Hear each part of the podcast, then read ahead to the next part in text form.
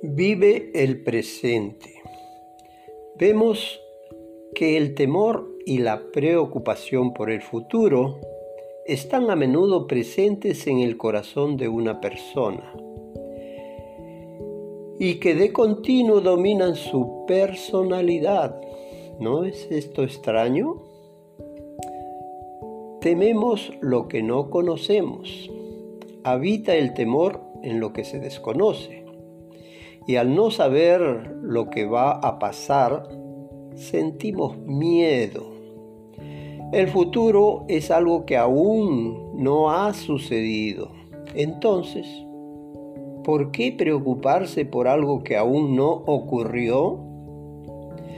El presente es lo único que tienes. Haz tus acciones con sinceridad y piensa en cómo podrías mejorarlas. Por eso, ten fe. No habrá temor si se actúa con sinceridad.